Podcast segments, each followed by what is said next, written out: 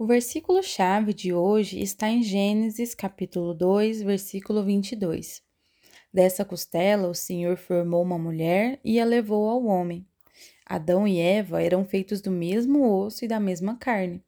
Essa é a carne da minha carne e o osso dos meus ossos. Gênesis 2, 23. Mas hoje cada um tem suas particularidades. Fisicamente, homem e mulher possuem diferenças em cada célula do corpo e isso leva a necessidades e sentimentos diferentes. Esse é mais um episódio da série Ancorados na Verdade.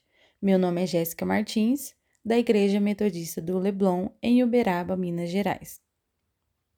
Quando falamos de necessidades e sentimentos diferentes, são todos os aspectos incluídos: gostos, jeitos, formas, entre outros.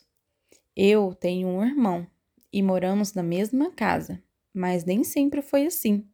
A minha casa se tornou sua casa também quando estávamos na adolescência, e como muitos dizem, é uma fase muito complicada.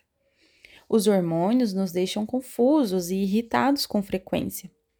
E mais complicada ainda é a união de dois seres muito diferentes dentro da mesma casa. Eu e ele sempre fomos muito parceiros um com o outro, nas brincadeiras, nos passeios, mas a convivência sob o mesmo teto nos leva a conviver praticamente 24 horas por dia e aprender mais sobre o outro.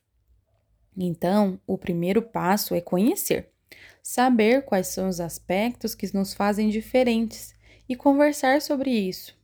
O respeito é um passo importante para que, com o tempo, possamos aceitar e compartilhar dessas diferenças que nos tornam únicos. Assim é também um relacionamento conjugal. Na Bíblia diz que os dois se tornarão uma só carne, mas isso não significa que são duas metades. O casal deve permitir que cada um seja como realmente é. Não deve ter sufocação de nenhuma das partes, pois isso pode levar a um querer refletir no outro a si próprio e acabar perdendo as particularidades do outro e a oportunidade de aprender, desfrutar e crescer em conjunto. Claro, nem todas as características são fáceis de aceitar e de se trabalhar, mas com respeito, paciência e comunhão, ambos poderão enriquecer muito um ao outro e aprender assim que as diferenças podem vir a ser uma das grandes alegrias do casamento, levando a um relacionamento mais profundo e unido.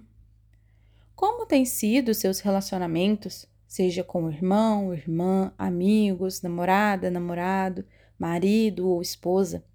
Você tem permitido que o outro tenha suas próprias particularidades?